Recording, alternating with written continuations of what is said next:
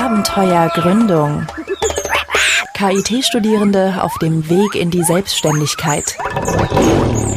Unser Startup heißt Buslinensuche und dabei geht es um die neuen Fernbusse, die jetzt ja praktisch seit 2013 quasi erlaubt sind. Und unsere Seite ist sowas wie flüge.de oder opodo.de, nur eben nicht für Flüge, sondern für Fernbusse. Sprich eine Seite, wo man schnell Überblick über das gesamte Angebot erhält. Und unser Anspruch dabei ist, das neutral und umfassend zu machen, dass wir sowohl die großen Anbieter wie Mein Fernbus, Dein Bus, Eurolines oder Berlin Linienbus einbinden wollen, aber auch wirklich ganz kleine Anbieter, die nur eine Verbindung haben. Die drei Jungs, Frederik, Sebastian und Martin, haben dabei die Seite ganz simpel aufgebaut. In einer Suchmaske gibt man Start und Ziel ein.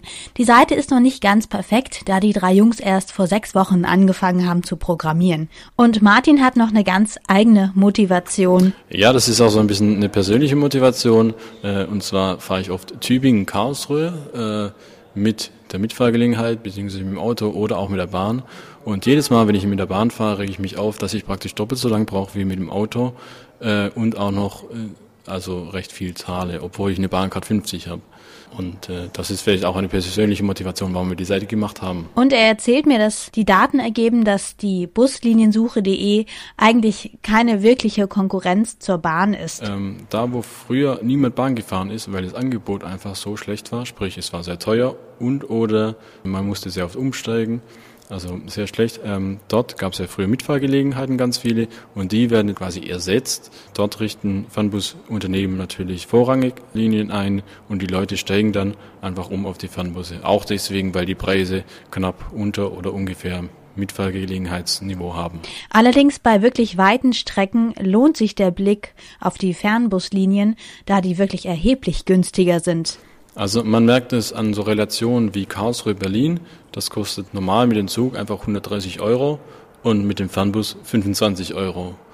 Und ohne Umsteigen auch noch. Also das ist natürlich schon ähm, ein Wort. Die drei Jungs hatten auch so einige Challenges und Hürden zu überwinden, um dieses Startup und um ihre Busliniensuchseite endlich online zu stellen. Die größten Schwierigkeiten ist die IT, sprich äh, die verschiedenen Datenquellen einzubinden. Teilweise gibt es eben sehr ne, advanced IT, also Homepages und teilweise sind die Homepages von, äh, sage ich mal, äh, volles Jahrhundert gefühlt. Das ist natürlich sehr schwierig, das alles unter einen Hut zu bringen. Was uns aber sehr, sehr freut, ist erstmal das Feedback, was wir von einzelnen Nutzern erhalten. Also es ist sehr konstruktiv. Und aber auch die Besucherzahlen sind sehr positiv. Also es sind mehrere tausend am Tag. Also wirkliche Leute, die auf unsere Seite gehen. Und für 2013 haben die drei Jungs sich so einiges vorgenommen. Also Mitte 2013 möchten wir eigentlich das sein, was äh, Flüge.de oder Pole.de fürs Fliegen ist. Sprich, wenn man irgendwo hinfliegen will, geht man auf sein Suchportal, nämlich busliniensuche.de und schaut, ob es eine Fernbusverbindung gibt. Und was wir hoffen und was wir auch eigentlich erwarten, dass das richtig erfolgreich wird und richtig abgehen wird, dann machen wir das eben als, äh, sag ich mal, Unternehmer.